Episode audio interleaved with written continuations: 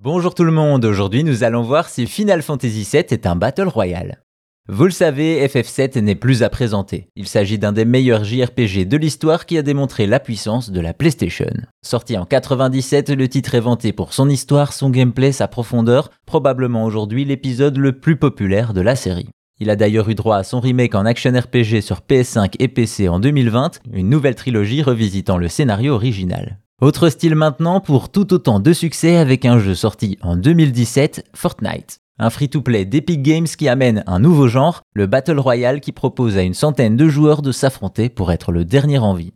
Vous le savez, son succès a fait des émules et les Battle Royale ont fleuri de partout, comme par exemple Call of Duty Warzone, Apex Legends ou encore Final Fantasy VII.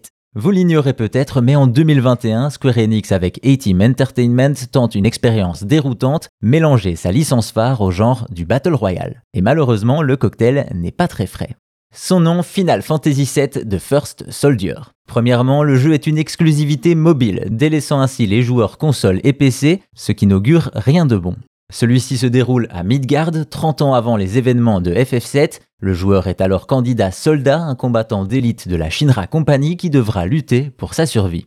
On va tout de même croiser des personnages connus de la licence, comme Cloud, qui est un soldier, mais aussi le majestueux Sephiroth. Ainsi, Final Fantasy s'essaye au Battle Royale avec pas mal d'ambition. On a une technique au poil avec des graphismes dignes de Square, un système de magie à récupérer, des chocobos pour se déplacer, des classes différentes avec leurs propres capacités, mais hélas, ça ne suffira pas. L'expérience qui s'avère acceptable jusque-là devient vite un calvaire, sans cesse victime de lag et de déconnexion, sans compter l'interface qui peut mieux faire. C'est l'autre gros point noir, le gameplay. Mobile oblige, l'écran tactile n'est pas idéal pour manier son personnage. Résultat, le jeu est un échec et est loin de convaincre les fans de Final Fantasy ou même les joueurs de Battle Royale qui ont d'autres alternatives en la matière. Ainsi, en janvier 2023, à peine plus d'un an après le lancement, le coup près tombe, Square Enix publie un message annonçant qu'ils n'ont pas délivré l'expérience qu'ils souhaitaient et met fin au service de Final Fantasy VII de First Soldier.